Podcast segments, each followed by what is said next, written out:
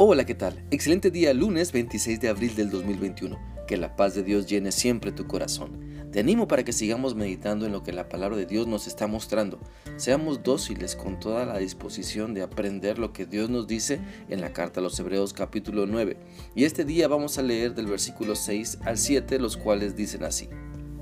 Una vez que todo estuvo así dispuesto, los sacerdotes entraban regularmente al compartimento exterior para desempeñar su ministerio, pero solamente el sumo sacerdote entraba al compartimento interior, y eso solamente una vez al año, y nunca sin sangre, la cual él ofrecía por sí mismo y por los pecados que el pueblo había cometido en ignorancia.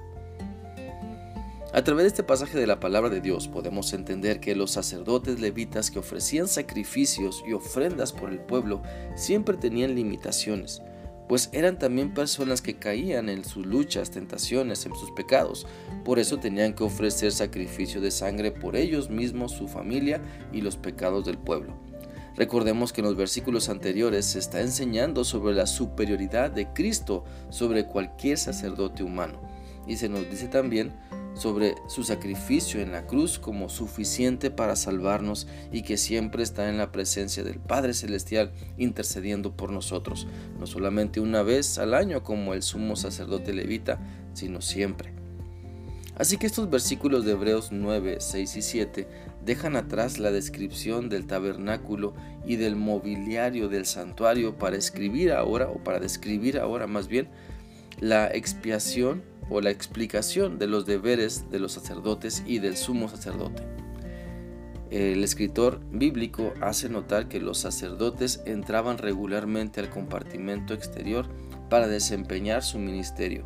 El Antiguo Testamento enseña cuáles eran esos deberes. Por ejemplo, quemar incienso cada mañana y cada anochecer, atender las, lámparas del, del candelabro perdón, desde el atardecer hasta la mañana, reemplazar los doce panes de la mesa cada sábado.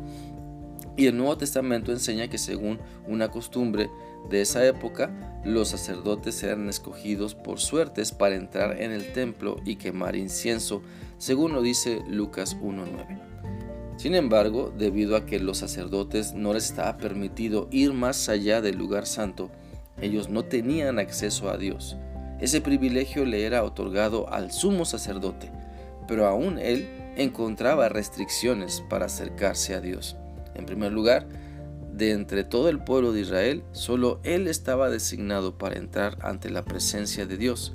En segundo lugar, se le permitía llegar ante la presencia de Dios una vez al año, a saber, en el día de la expiación. Según Levítico 23, 26 y Números 29, 7, era el décimo día del mes entre, en nuestro calendario sería a fines de septiembre o principios de octubre. En este día especial, el sumo sacerdote entraba en el lugar santísimo y ofrecía el sacrificio, la sangre derramada.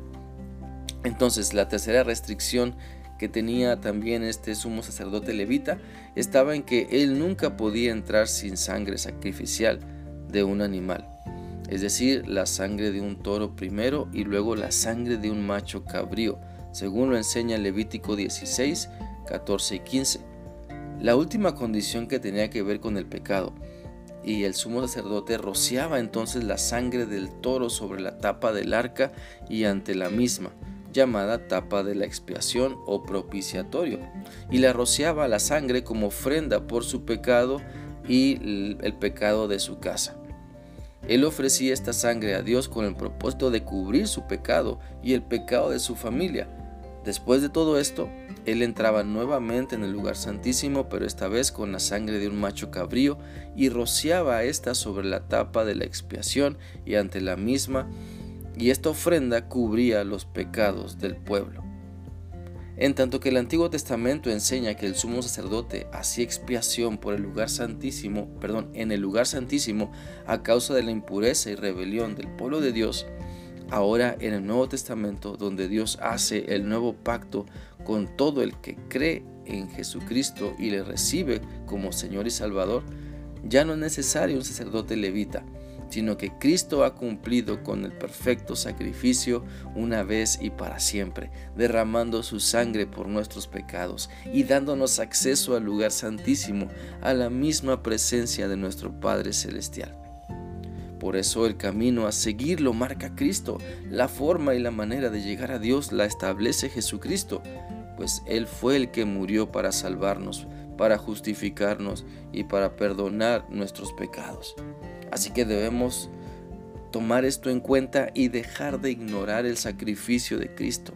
Creamos que todo lo que Él ha hecho es suficiente para salvarnos.